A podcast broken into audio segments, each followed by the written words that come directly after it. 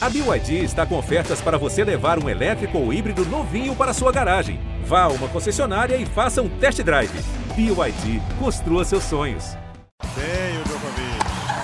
Vibra meu Sérgio. 6 a 4 ele tem dois match points. Federer tem três match points. Mais um match point para Rafael Nadal. Serena Williams tem o duplo match point.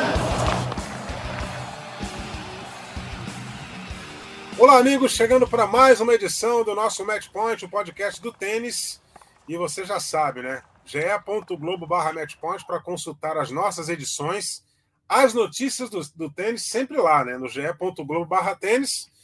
E falando essa semana, né? Vamos é, iniciar assim uma espécie de segundo capítulo da despedida de Roger Federer, porque ele jogou a Laver Cup nesse último fim de semana e logo no primeiro dia da competição, ele fez o seu jogo de despedida, jogando duplas ao lado de Rafael Nadal, enfrentou os americanos Jack Sock e Francis Tiafoe. E infelizmente para o Federer e para o Nadal, é, não deu, né? O jogo foi disputado, mas eles acabaram perdendo dois sets a um. E, e, o Federer declarou que não ficou contente com o resultado, não, porque ele detesta perder, segundo ele. E o Nadal, cara, a gente já conhece, né?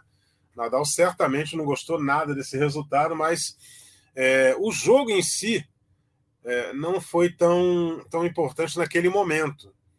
O, o, momento da despedida é que foi o, o ponto alto da festa, de toda aquela celebração, das pessoas que estavam envolvidas nesse evento e das reações, né? Porque lá estavam nomes do tênis que fizeram parte dessa trajetória maravilhosa do Federer, que desde 1998 era profissional de tênis e agora encerra a carreira dele em 2022 sem condições físicas de seguir no circuito profissional da ATP, visto que o Federer, com 41 e várias cirurgias, percebeu que não teria condição de lutar de igual para igual com essa nova geração de tenistas fortes e muito rápidos.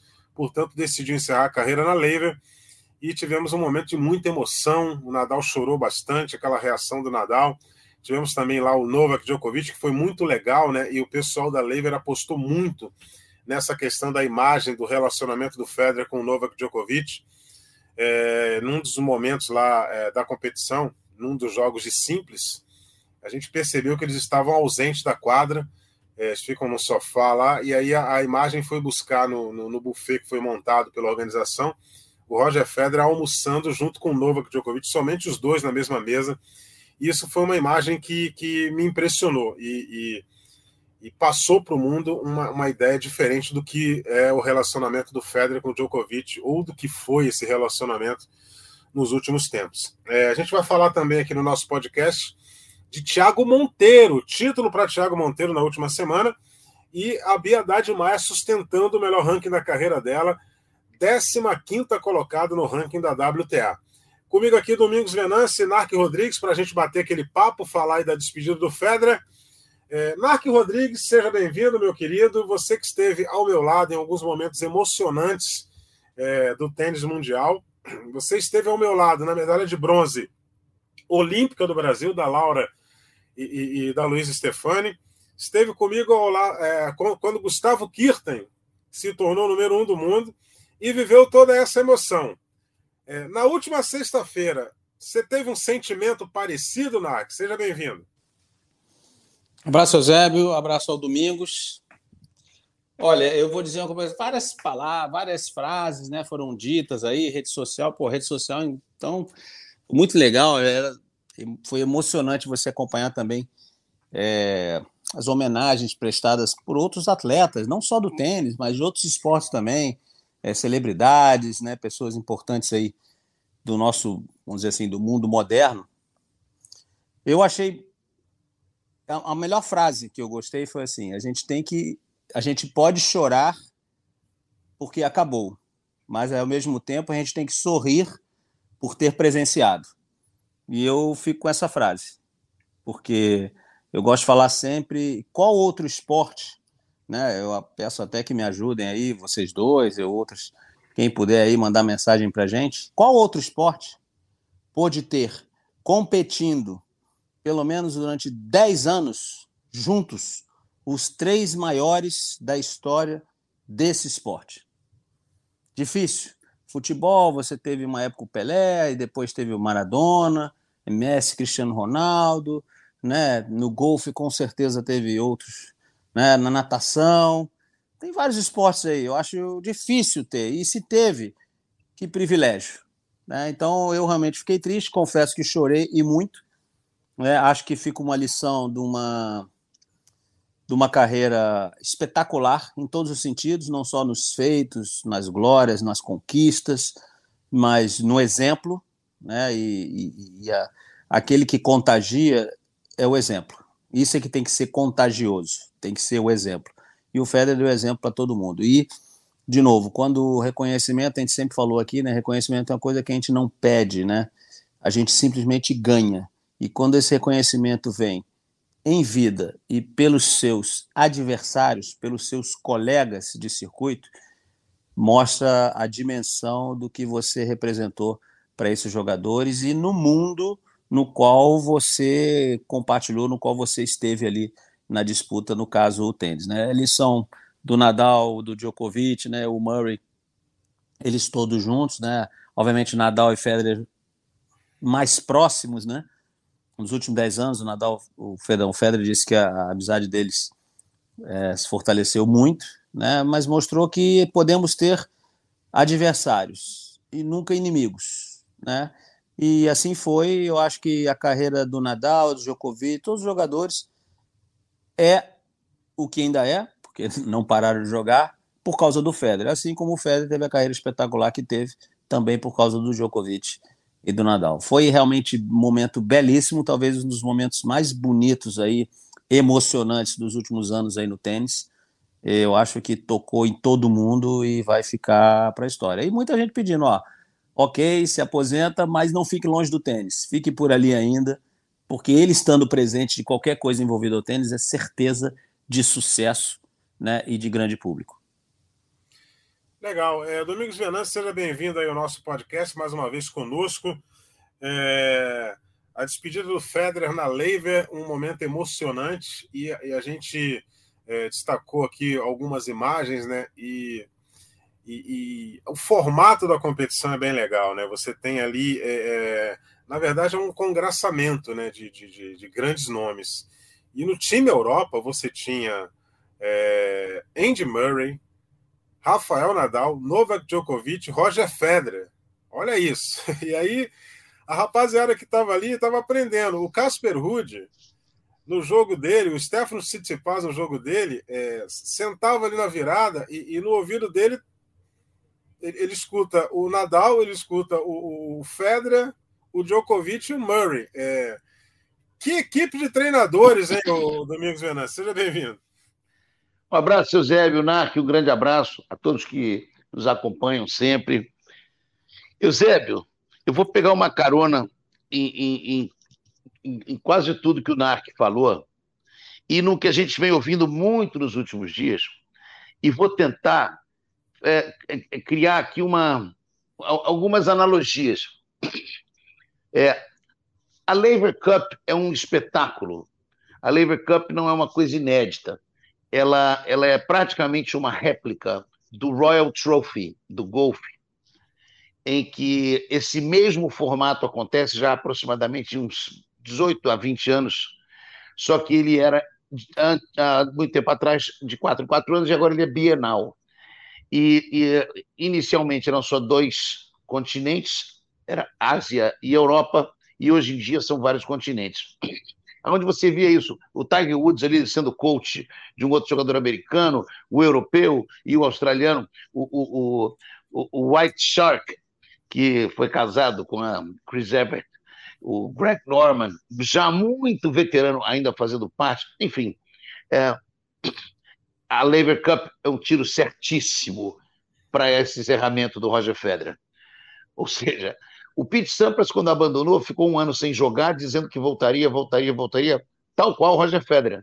Só que entrou na quadra e falou assim: não, não vou jogar mais. O Federer fez exatamente a mesma coisa, mas fez isso dentro de um evento dele, gigantesco, bombástico, espetacular e com um clima espetacular para o encerramento.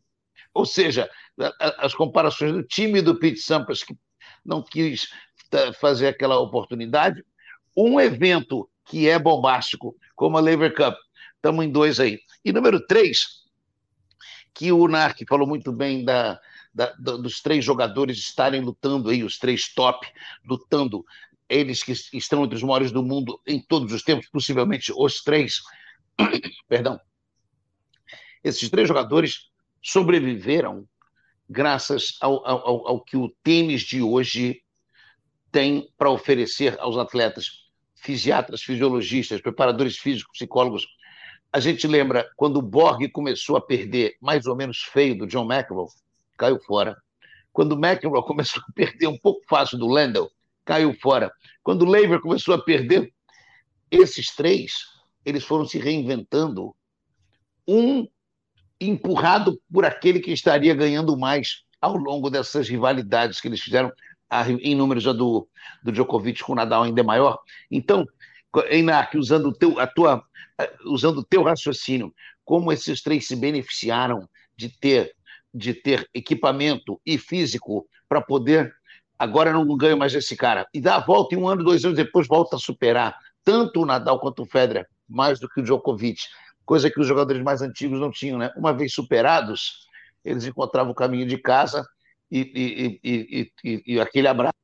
Então, eu, eu, acho que essas três essas, uh, comparações aí que eu fiz entre a Lever e a Royal Trophy e o, o, a despedida do Federer e o Sampras e esses três jogadores é um coquetel que faz dessa saída do Federer talvez a situação mais emocionante que eu já vi na minha vida de tênis. E eu já estou nesse jogo há mais de 50 anos. Eu não me lembro de um momento tão emocionante. É, e a carga emocional realmente foi muito grande, né? até maior do que a despedida do André Agassi, que eu tive a oportunidade de acompanhar também. E foi uma choradeira muito grande, né? Os americanos é, sentiram bastante a, a, despedida do Agassi no US Open, mas aí a do Federer superou em emoção e, e as reações foram grandes. E, e, Narc Rodrigues, é, a gente viu ali em, em, especial uma reação muito emocionada do Rafael Nadal, né? Que o Nadal é um tenista que é muito coração e, isso ficou evidenciado. Será que assim o que, que passava na cabeça do Nadal nesse momento? Tipo assim, caramba, acho que de repente daqui a pouco sou eu também que vou estar fazendo a minha despedida, né? E ou, ou é aquela coisa de você perder a referência, né? Que de repente o Federer é uma referência para ele ou até uma referência para o Djokovic e e é legal você quebrar os recordes do Federer com ele em atividade, de repente com ele parando, tem um peso muito grande você quebrar os recordes dele, mas não é a mesma coisa do que com o Federer em atividade tentando impedir você de quebrar esses números todos, né, Nar? Eu acho que o Nadal ali, em termos de referência, né, a gente está falando sempre dos três jogadores aí, a gente não pode esquecer que há uma diferença de idade até considerável entre eles, né, entre o Federer e os, e os dois, né?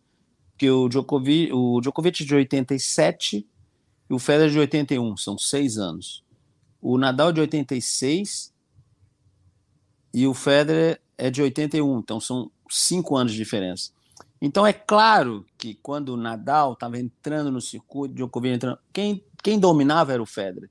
Então é claro que por mais que você tivesse um jogo diferente, né, características diferentes, era o cara que era a ser superado. Ó, pô, eu quero ganhar desse cara, eu quero ser que nem esse cara, quero ganhar dele. Tudo. Então, de certa maneira, o Federer inspirou, no mínimo, esses caras a serem melhores, melhores a cada dia, a cada dia. E a emoção do Nadal ali, como eu disse, ele já disse que foi muito perto, e o Nadal foi, olha, o Nadal é um craque. A entrevista que ele deu foi absolutamente muito feliz, como falou assim, uma parte muito importante da minha vida vai embora com ele. Porque muito dos títulos das façanhas do Nadal foram conquistados, obviamente, em cima do Federer ou seja com vitórias, até com derrotas, mas batalhas, jogos que passaram para a história. Tudo. Então, isso é, você vê, é muito legal ele reconhecer isso. E eles já tinham dado provas de que conviviam muito bem com essa rivalidade, vamos dizer assim, quando o Nadal inaugurou a academia e chamou o Federer para inaugurar a academia dele. Você vê, um jogador suíço num estilo totalmente bem diferente dos tenistas espanhóis, né, Domingos? E foi inaugurar uma academia da escola espanhola. Aquilo foi sensacional. Então, é, é, espetacular. Isso mostra como entre eles havia realmente uma rivalidade, claro. Torcedores de Nadal, é, torcedores do Federer, tudo, mas eles, eles eram muito próximos. E olha, a gente nunca vai saber, mas acredito que eles deviam conversar coisas assim, trivialidades, sabe? Coisas do, ah, pô, e aí? Pô, você viu esse garoto que tá surgindo agora? Você acha que vai dar certo? Vai jogar? Sabe? Coisas da família. O Nadal agora vai ser pai. Olha, imagina né, quantas coisas eles devem estar trocando de informação. O Federer, eu fui né, olhar, pesquisar um pouquinho para trás. O Federer e o Nadal, em 2016, eles encerraram a temporada antes. E aí eles caíram. Ele disse que no início do ano um falou com ele, pô, e agora? Será que a gente vai conseguir alguma coisa? Quando é que será que a gente vai estar? E aí foram lá, fizeram a final da Austrália. Pô, isso é sensacional. Então, são dois jogadores que eram, obviamente, adversários. Um inspirou o outro. Obviamente, o Federer, depois que veio o Nadal, surgiu o Nadal, ó, né, foi levado a melhorar o jogo, porque o Nadal no Cyber também não é só para o Federer, é para qualquer ser humano no planeta no Cyber era uma missão quase impossível, mas o Nadal melhorando em jogar, você fez o Federer melhorar também o seu backhand, ter que jogar mais, ou seja, um sempre um puxado para o outro. E isso tudo, depois ainda veio o Djokovic, ou seja, então era mais um terceiro cara. Então eu acho que todos eles, né, se, se um puxou, um puxou o outro para ser melhor. Só que naquela parte pessoal mesmo, o Federer e o Nadal se tornaram mais próximos. E ok, às vezes você tem uma conexão maior com alguém do circuito, que você conversa mais, se dá bem, que, pô, você, você gosta de estar tá junto, conversar, isso é absolutamente natural no circuito. Eu achei muito emocionante, a, a emoção do Nadal foi, foi genuína. O fato deles dar, se darem as mãos, entrando na quadra, e se darem as mãos também ali na hora que estavam vendo aquele vídeo, chorando, bom, imagens do Federer, do Nadal, tudo. O Djokovic se emocionou também quando entrou a família do Federer. Djokovic já tem, tem dois filhos, sabe a importância de toda a família. Né? E se você me permitir só uma coisinha, é a reverência que ele fez à esposa. Tá? Para quem não sabe, quem chegou agora, a Mirka, que na época era Vavrinek, era tenista profissional quando jogou com, quando conheceu o Federer. Se conheceu nas Olimpíadas de Sydney 2000. E ela, se eu não me engano, é 87, 86 do mundo. Pô, top 100, jogou bem tênis. E o Federer deu a entender ali que em determinado momento ela abandonou a carreira para apoiar o Federer. Então, por isso, toda a reverência que ele faz, o agradecimento, a gratidão que ele tem por ela, porque ele faz sempre referência a isso. Se não fosse por ela, ele não estaria ali. Então, acho muito legal. Foi realmente. Estou com Domingos, talvez no momento mais emocionante do ano até agora, tá? De, um atleta como o Federer, do tamanho do Federer, da dimensão do Federer, ter parado e diferença do Sampras. O, e, perdão, do do Agassi. O Agassi parou, mas ele ali sozinho, obviamente, reverência né, de todos os dos, ah, todos os outros atletas, os amigos, tudo, mas esse ele parou no meio dos atletas, como fez o como o Federer fez questão de frisar. Eu tinha que parar, mas tinha que parar com um time com pessoas junto de mim, porque eu sei a importância de outras pessoas estarem junto para a gente conseguir ter sucesso no tênis. Então foi absolutamente lindo, maravilhoso, espetacular. Acho que o resultado, até pode falar depois do resultado do, da competição, mas o momento foi demais. Só concluindo um instantinho, Zebson, ele, ele é o dono do torneio e ele, olha, olha como a, a, a, a tal da lua sorri para esse suíço. Ele era o dono do torneio que ele escolheu para fazer. O Agassi, como você disse muito bem, Narc, o Agassi terminou no US Open entre seus compatriotas, no local de vitórias, mas o pessoal, a galera, the boys, os, os, os parceiros, o, o, o Federer conseguiu que eles estivessem ali vibrando e se emocionando junto. Isso foi realmente demais. Aí a gente vê como é especial, como é inteligente emocionalmente irracionalmente esse suíço chamado Roger Federer. É, e o, o, o Domingos, o nosso saudoso Moraes Moreira, né? É, quando o Zico encerrou a carreira, ele fez uma música, né? Que a frase dizia o seguinte: a frase principal da música dizia o seguinte: é, O que, que eu faço agora nas tardes de domingo sem Zico no Maracanã? E a gente se, se transportar isso para o tênis, o que, que a gente faz agora sem o Federer nas quadras, hein, Domingão? Eusébio, nessa questão, eu sou um pouco. Não frio, porque eu me emociono até demais. Vocês me conhecem, eu sou uma, uma pessoa movida a muita emoção, mas, mas o, o mundo e o Leandro, meu querido amigo, me fizeram ter. Calma.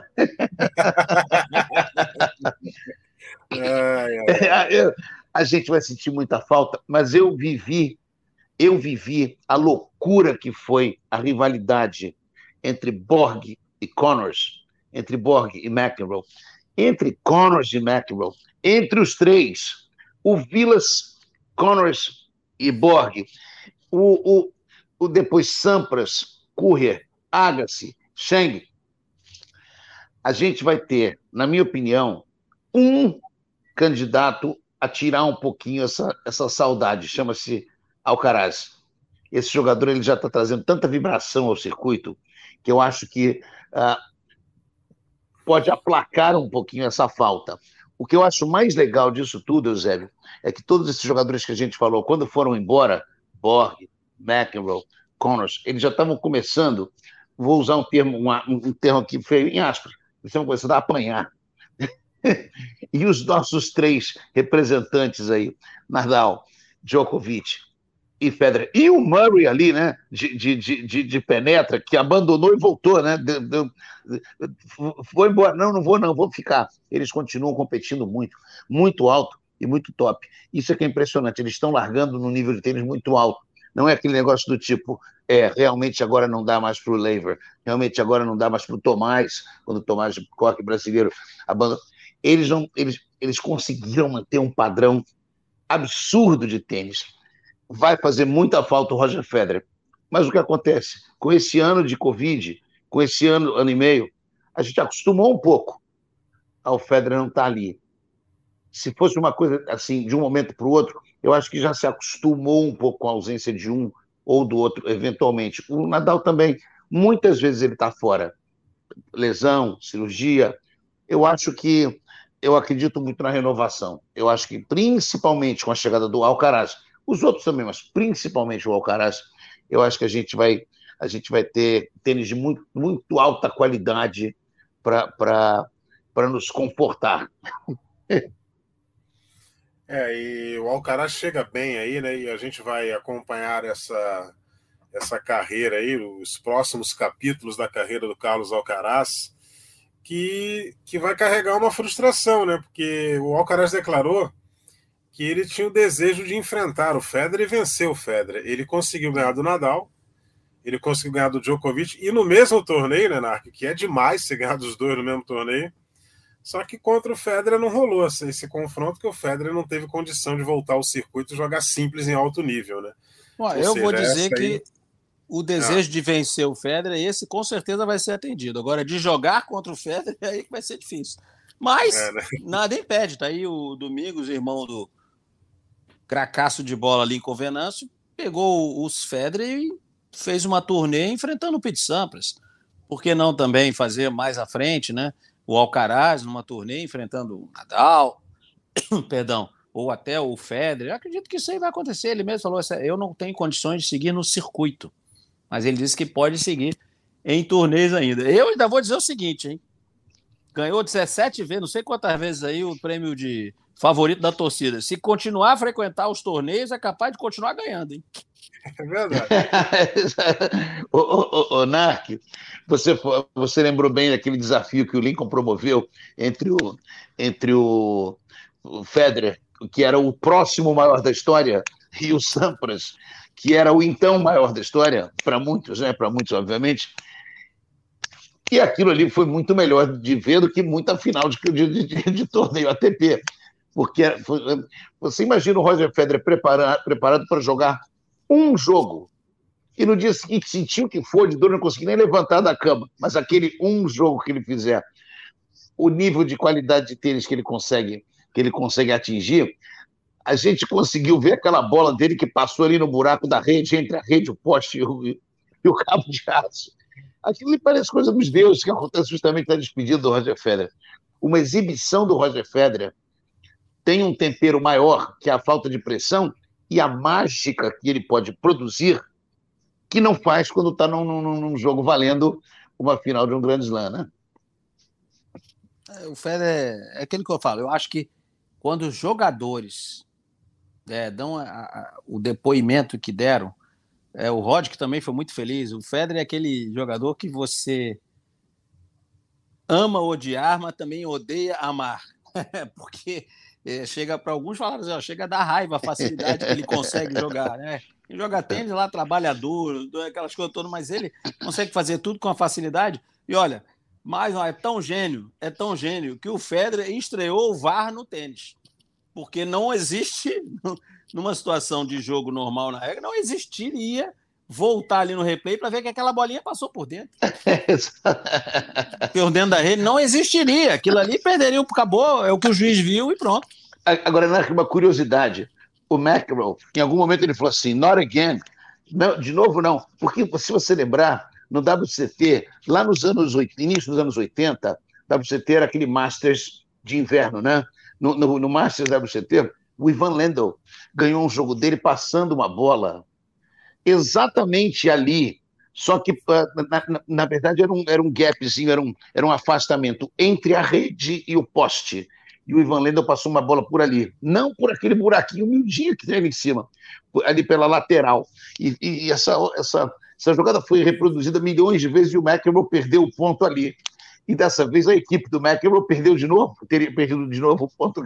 Só que a, a, a bola do Federer passou no lugar que passa apenas a bola, não passaria né, um, um, espaço maior. Até essas pequenas coincidências, o VAR do Roger Federer, até isso é merecido para esse jogador que mudou a história do tênis e, e, e, aquele jogo ali tinha uma energia especial demais. Ah, dizem que houve um surto de desidratação na Europa.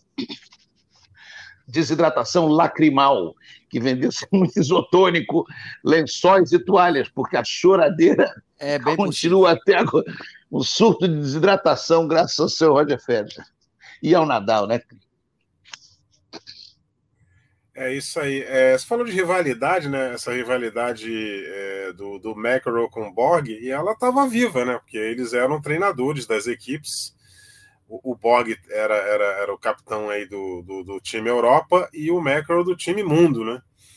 E no fim das contas, o time Mundo acabou vencendo a competição. E, e o último jogo, a vitória do Francis Tiafoe, que fase vive o Tiafo, né? Ganhou do, do Stefanos Tsitsipas.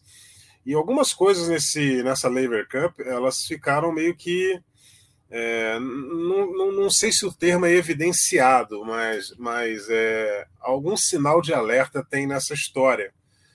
Porque a atuação do Djokovic contra um G assim, é, eu não sei se o Djokovic colocou na cabeça que é uma, uma competição de exibição, mas é uma Laver Cup que a galera joga vera e o Angeli assim foi dominante contra ele. Não sei se num torneio, num grande slam, seria dessa forma, o Djokovic arrumaria um jeito e melhor de cinco sets é outra história. Mas já deixa aí um sinal de alerta. É, a grande atuação do Angeli assim contra o Djokovic. E essa atuação do Francis Tiafoe contra o Stefano Tsitsipas né? Foi uma belíssima atuação e aí o time mundo acabou conquistando o título da Laver Cup, capitaneado pelo John McEnroe, né? Eu não sei se eu estou enxergando coisas onde não existem ou se vocês vão vão compartilhar da minha da mesma opinião que eu. Joguem a moedinha. Eu estou jogando, ela não caiu ainda. Não caiu ainda? Então o Domingos vai. Vou lá. É, vou lá. É, o, o, o Eusébio, o, o, a vitória do Aliassim há poucos dias atrás é marcante. Tudo bem, o, do, a vitória do Aliassim sobre o Alcaraz a, até poucos dias atrás é marcante. O Alcaraz vindo de um título, isso, o Alcaraz vindo de um título de, de, de, de US Open, mesmo que, aspas, desenergizado por tal resultado, era um, evento de altíssima dose emocional. A vitória do Ali acima ali, ela é marcante. Uh, o Narc sabe isso muito bem. Existem gatilhos que transformam um jogador de uma situação para outra. eu diria que a, a, Bia, por exemplo, teve um desses gatilhos na final da Austrália em duplas, que, que, que, que trouxe, inclusive, para as simples essa, essa, essa elevação de nível emocional. O Aliassim teve uma vitória marcante contra o Alcaraz. Jogou um tênis impressionante contra o Djokovic. Concordo com você. Um Djokovic, vamos dizer assim, com não tanta é, intensidade quanto deveria ou poderia. Mas é, o Ricardo Bernardes não está conosco hoje, mas é, esse jogador ainda tem muita, ainda tem muita história para contar, né? Ele tem muito o que vir. Quanto ao, ao, ao nosso amigo Tiafo, que eu sou um fã absurdo desse jogador, eu, eu, a maneira que a volatilidade dele, a, a maneira acrobática com que ele joga, a, a mistura de força física com talento e o histórico. É, o Tiapo ele me lembrou o Peter Sellers no filme do Edward Blake chamado The Party, a festa. Aqui no Brasil veio como um convidado bem trapalhão, mas na verdade o filme não era o, o, o, convidado estragou a festa. Pô. Ele entrou ganhou do Federer e depois ele, ele, ele ganhou da, da, da, equipe europeia. Ele chegou lá para tirar o Roger Federer de levantar o troféu e, e, e ganhou nas duplas. Olha, ali assim, Tiafo, são dois dos jogadores que eu acho que vão fazer a gente aplacar um pouquinho, vão aplacar um pouquinho nossa saudade do Big Three ou Four quando eles estiverem todos partindo esses dois jogadores, olho neles. É isso aí. É, você falou do Ricardo Bernardes, ele ainda está em férias, né? Não certamente falo nada. Ele, é, é, certamente ele deve estar dando um rolezinho por Saint-Tropez, né? Crepes Suzette, Marbella, é, algum lugar feio da, da, do planeta Terra mas ele em breve vai estar de volta aqui. Já que ele não está aqui, né, vamos, vamos fazer o papel dele, que ele sempre destaca o tênis brasileiro. A gente já amarrou esse assunto aí, despedido do Federer, é, é, o resultado da Lever Cup. E o Thiago Monteiro conquistou o Challenger de Gênova, na Itália. Mark Rodrigues, que é um cidadão quase italiano, também deve conhecer Gênova. É, ganhou do André Pellegrino, italiano na final, 6-1 e 7,6. Né?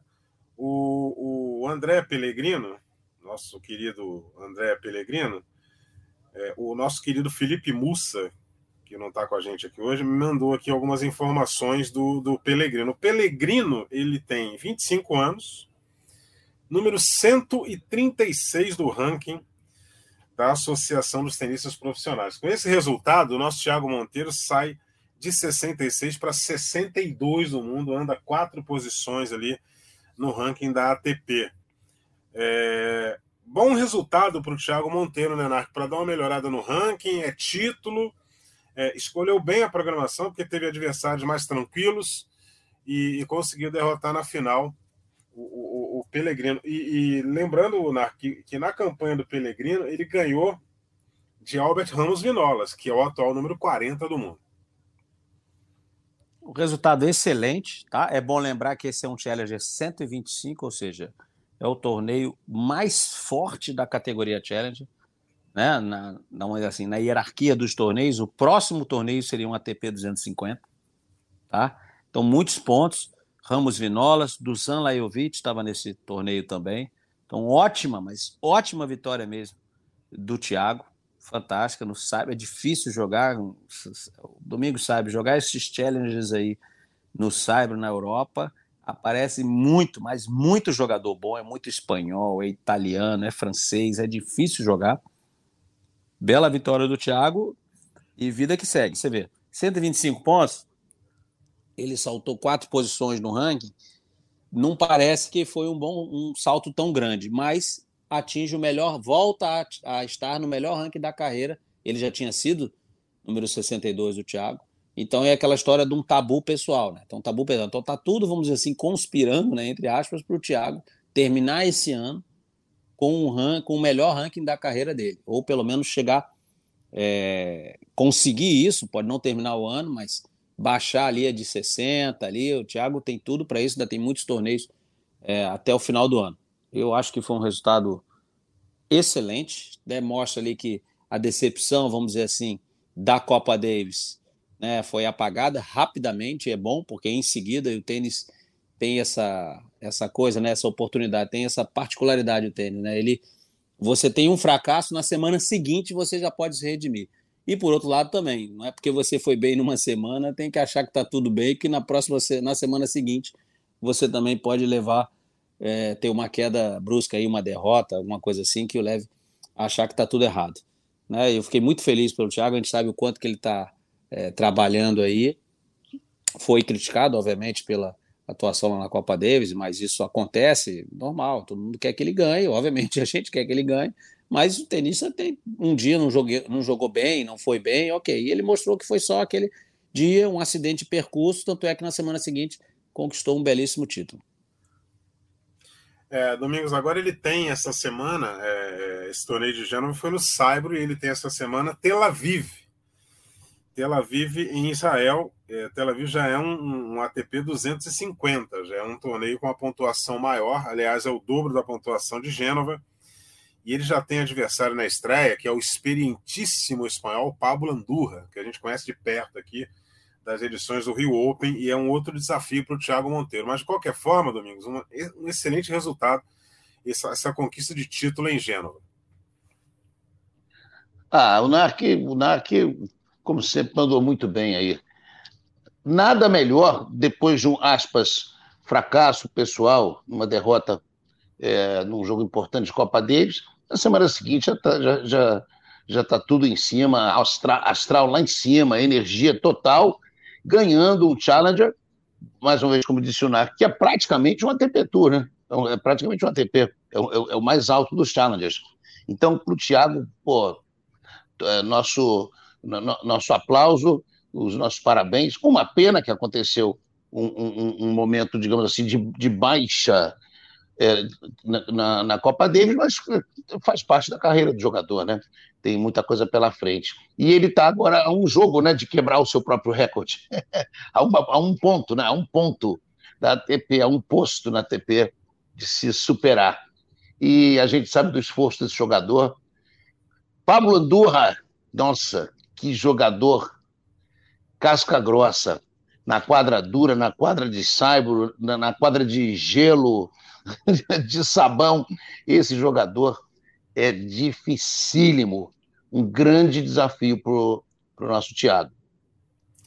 Tivemos também essas, essa semana o, o nosso Matheus Putinelli de Almeida, né? O Matheus Putinelli foi a final do Challenge de Praga, de Praga não, perdão, Braga, Braga B-R-A-G-A, Braga, Portugal.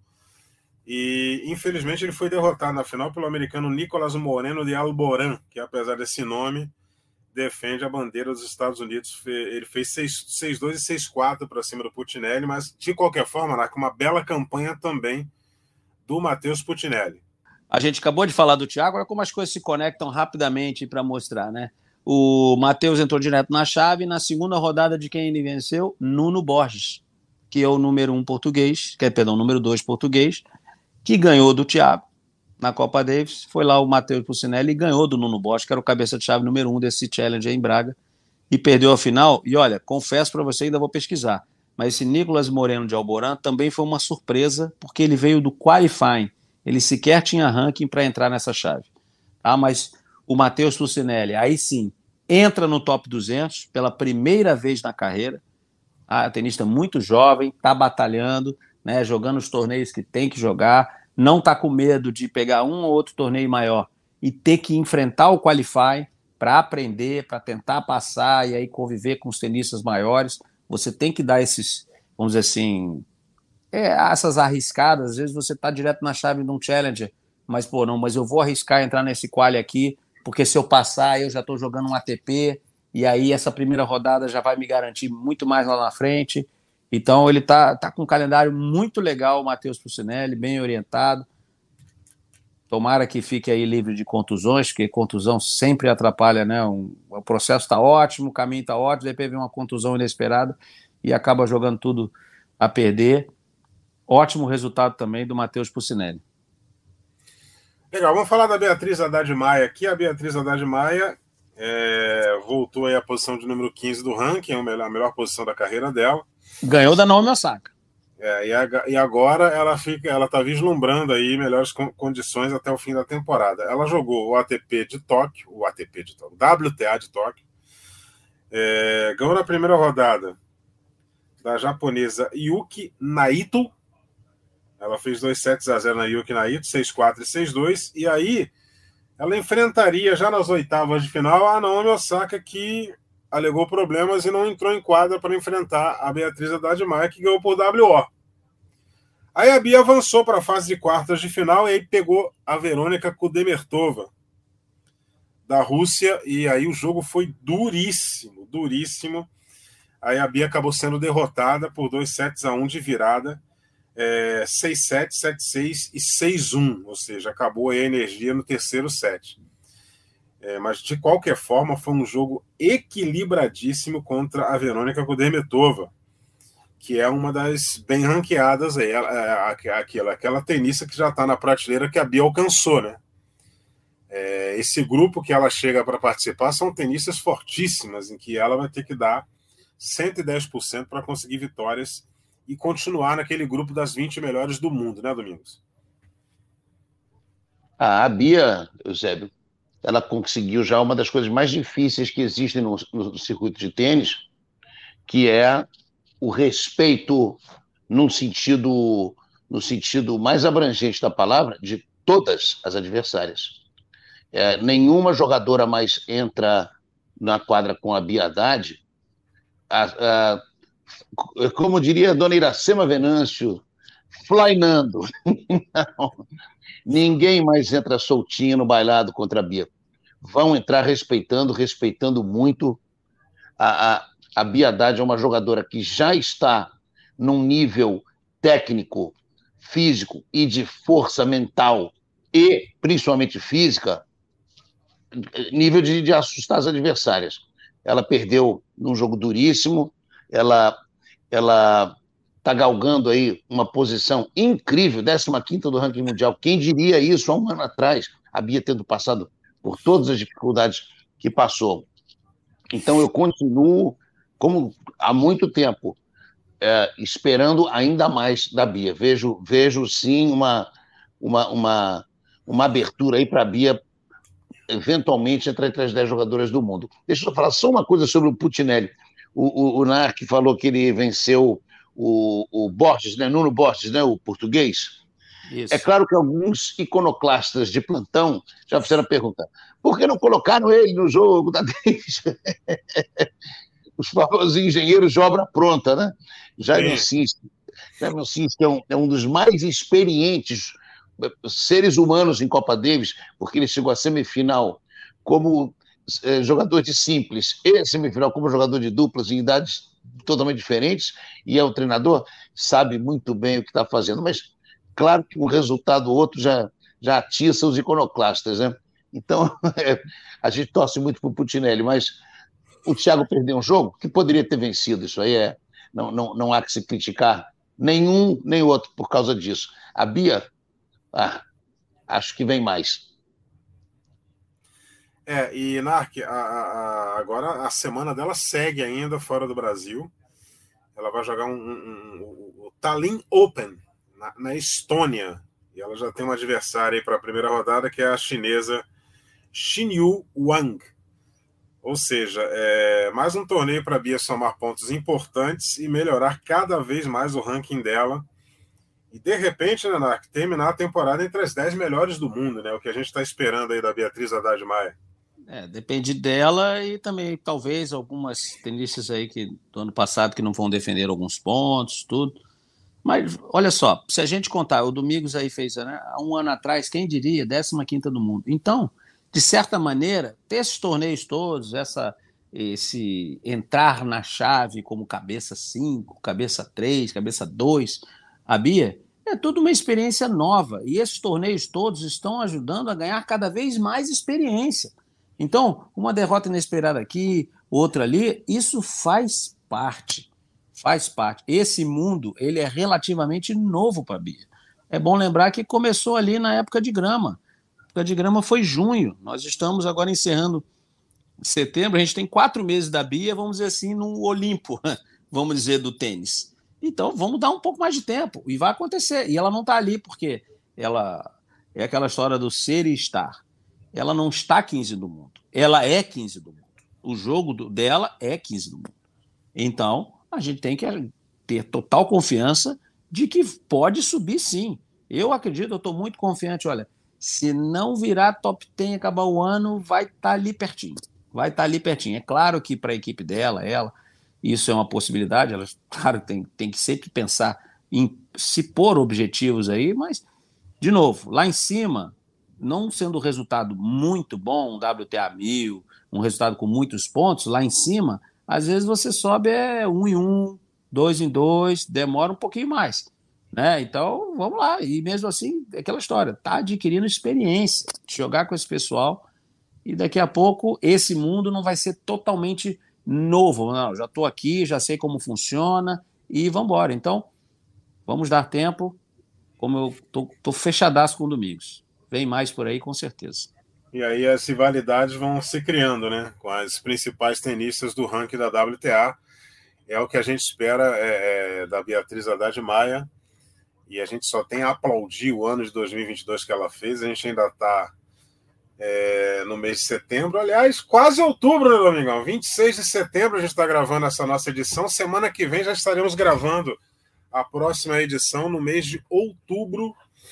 E aí o ano já entra é, assim como no, no, antigo circuito de Jacarepaguá, né, que você viu muitas corridas lá, quando a gente entra em outubro, a gente já começa a contornar a curva da vitória do autódromo Exatamente. de Jacarepaguá. E aí a gente já tem ali a reta de chegada do ano, um ano que foi muito bom para Beatriz Haddad Maia, e um ano que para o tênis, né, é, é, é, semana passada eu encontrei aqui a, a, a nossa Big Boys, é, é, a nossa, nossa Vivian Rodrigues, e ela falou para mim assim: Nossa, que Open que nós tivemos, né? Que histórias que a gente viveu em duas semanas, né? O US Open desse ano escreveu várias histórias impressionantes. E, e, e por exemplo, o Alcaraz foi campeão, mas se fosse o Francis Tiafoe, olha que história também que a gente já está escrevendo. Se fosse o Casper Ruud, olha, olha que história que a gente vou... já está aí presenciando. Se, né? você me, se você me permitir ainda voltar a falar rapidinho da Lever Cup. Sim. Para mim, o Tiafoe do, de todos os jogadores, de todos os times, dos dois times, de todos era o cara que estava mais curtindo o momento. Você vê a alegria genuína na cara dele. Caraca, eu tô no meio desses caras. Caramba, eu tô aqui, caraca.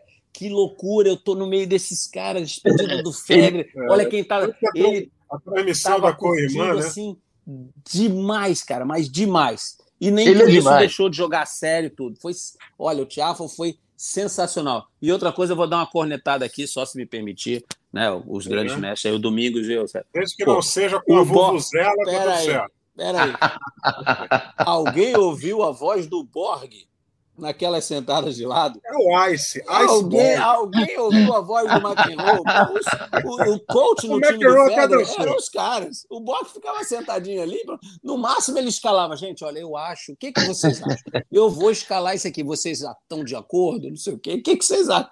Porque o Borg, pelo menos nessa edição, pô, Borg, gente boa pra caramba, te admiro muito. Mas não fez nada sentado ali, né? Com aqueles coaches todos ali, não fez nada. O, o, o, o Borg não falava quando era para falar há muitos anos atrás. Você acha que ele vai falar agora? e, e, e, ali naquela cadeira, né, gente? Era, se não me engano, se, 11 grandes lãs do Borg, não é isso? É, 11. É, é, isso, é uma coisa que a gente tem que marcar. 11, é, 11 porque ele nunca ia na Austrália, ele jogou só um ou dois abertos na Austrália, e porque de um determinado momento na vida ele falou assim: não gosto mais de jogar Roland Garros ele deixou de jogar quatro Roland Garros em atividade e deixou de jogar todos os abertos da Austrália. O Borg, seguramente, principalmente na Austrália, na grama, e nos Roland Garros que jogou, ele poderia ter atingido ali os 15, 16 grandes slams se não tivesse parado. Agora, o que eu achei mais engraçado é que está havendo uma simbiose entre os dois irmãos McEnroe, que eles estão se transformando em um só. Eles estão ficando muito parecidos. Estão virando os Brian. Eles estão virando os Brian. Agora, o, o, o Macron sempre é uma figura é, sensacional de ter ali aquele, aquele, aquele mau humor, o meu malvado favorito, né? Ele, mas ele dessa vez foi ofuscado pelo Tiafo, eu concordo com o Narc. O Tiafo dominou o Narc. dentro e fora da quadra, como tinha feito na Arthur Ashe esse ano, que dentro daquele Olimpo do tênis americano, ele conseguiu fazer parecer como se ele tivesse nascido ali. Esse jogador é absolutamente é, apaixonante. E como ele jogou tênis, hein? Não, isso fora de questão, mas olha, você olhava assim, você via aquele brilho nos olhos dele. Estou falando com você, a impressão que dava é que ele não pertencia àquele mundo, sabe? Aquele garoto que vai a primeira vez à Disneylândia, ganha o primeiro brinquedo, a primeira bicicleta. Ele, caramba, eu tô aqui no meio, olha que loucura. Sabe, ele estava curtindo demais aquele momento, mas demais o Tiafo. E que legal que, como disse o José, ele, ele começou cortando ali. Ah, só lembrando, o jogo que o Federer e o Nadal perderam, eles tiveram um match, um match point, eles tiveram, podiam ter ganho, podiam ter ganho. Aí acabaram perdendo para o Tiafo e para o Sock, e depois ele encerrou o confronto. Então, aqui foi sensacional o, o ter acontecido com o Tiafa, pô, mas muito, mas muito legal mesmo, porque ele estava curtindo e, de novo, sem deixar de levar a sério. Foi fantástico. Para muitos jogadores teria sido o maior momento da vida, né? Ganhar da despedida do Federer em duplas e fechar o confronto na, na, da Lever Cup. Para muitos jogadores, para a grande maioria de todos, teria sido o maior momento da vida do jogador.